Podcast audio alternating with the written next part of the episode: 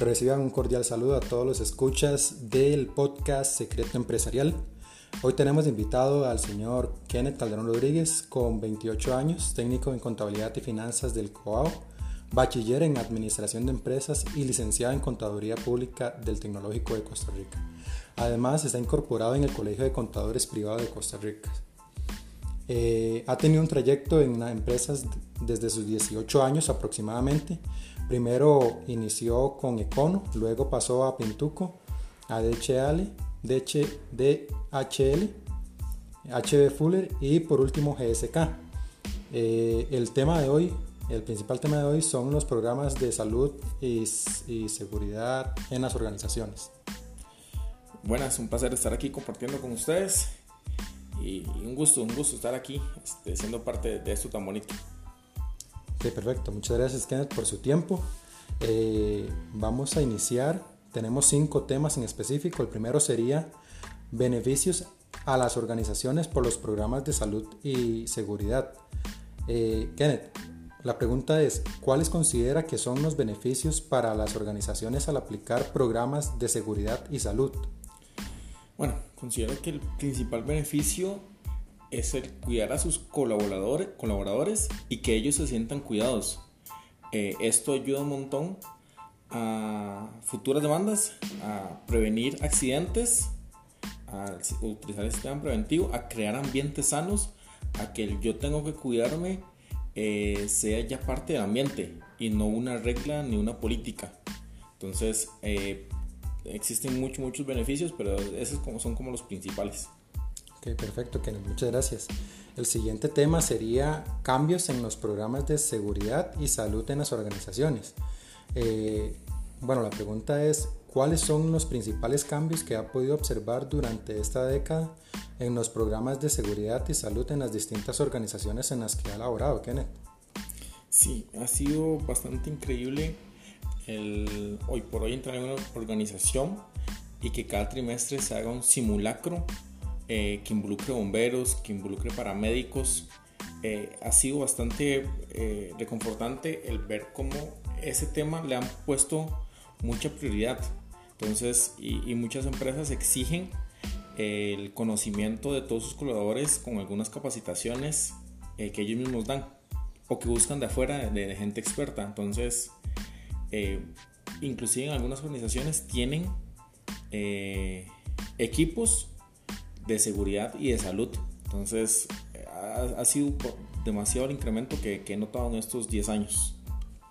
Ok, perfecto. Muchas gracias por su respuesta.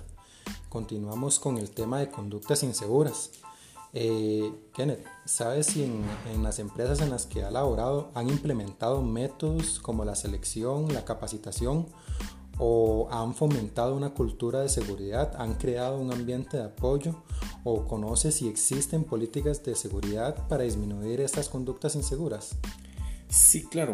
Este, recientemente eh, en los trabajos en los que, he estado, eh, parte del onboarding es llevar un taller o llevar en My Learning eh, talleres y capacitaciones que exijan el conocimiento sobre qué puede hacer y qué no puede hacer dentro de la empresa o usted en la casa en tiempo laboral.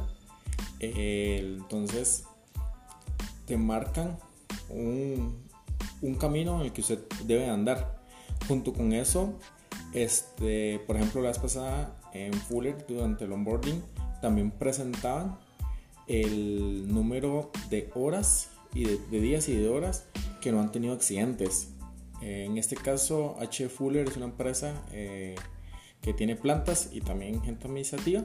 Entonces, el onboarding en ese tema es igual para todos y ellos reflejan esos, e, ese dato de días eh, que inclusive ha llegado a superar años. Este, lo, lo presentan muy orgullosos porque eh, no cualquier empresa este, puede ser orgulloso de, de no tener accidentes teniendo planta plantas a, nivel mundial. Entonces, eh, es bastante interesante como las empresas se han cuidado con esos talleres, eh, con los simulacros y también como les comentaba, hay equipos que se han formado y reciben entrenamiento eh, constante sobre cómo atender emergencias, eh, si alguien da un ataque, cómo atenderlo, entonces es bastante interesante. Ok, perfecto, muchas gracias por su respuesta y muy interesante. Eh, pasamos al cuarto tema que es ambiente de los trabajadores vulnerables. Eh, la diversidad también cuenta. Tenemos como pregunta cuál es el ambiente para los trabajadores más vulnerables y cómo afecta eso para su salud mental. Interesante pregunta. En términos muy juveniles, la mayoría de empresas se han hecho open mind eh, de mente abierta. Entonces, eh, lo que antes usted no veía en una empresa, y ahora es muy común verlo. Yo he trabajado mucho en zonas francas y he visto cualquier estilo eh, de personas utilizando cualquier estilo de ropa que en otros tiempos los hubieran apedreado. Entonces, y que ahorita lo, lo ven normal. Y que más bien eh, les celebran o, los apoyan en ciertos días o en ciertas ocasiones. Por ejemplo, eh, antes se veía la, discriminación contra las mujeres. Eh, actualmente se cuida, las empresas se cuidan mucho de eso, tratan de tener un porcentaje bastante alto. celebran el Día de la Mujer y, muchas, actualmente muchas de las jefas que he tenido últimamente han sido mujeres. Entonces es algo que quiero resaltar que, que ha cambiado. Eh, entonces, eh, el ambiente para ellos, por lo menos eh, en los lugares en los que yo he elaborado, ha cambiado y ha mejorado mucho. Aún falta, aún faltan otras empresas que tal vez no son internacionales o tal vez no son tan grandes, pero ya, ya, está, ya se está en proceso. Ok, perfecto. gracias por su respuesta.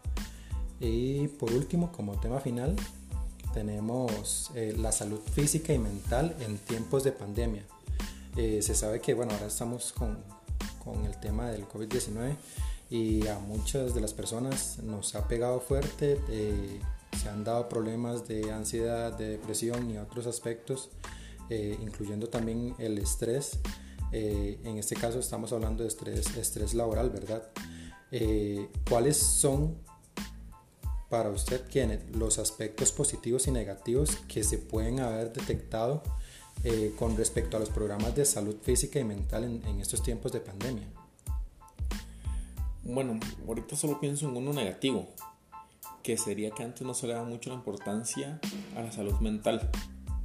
Y es algo que ha surgido eh, mucho gente con depresión, con estrés, ahorita durante la pandemia, y que empresas han tenido que, han visto la necesidad de tener un psicólogo empresarial que pueda atender ese tipo de situaciones. Entonces es algo que antes no se tenía y, es algo que, que, es negativo porque no se tenía.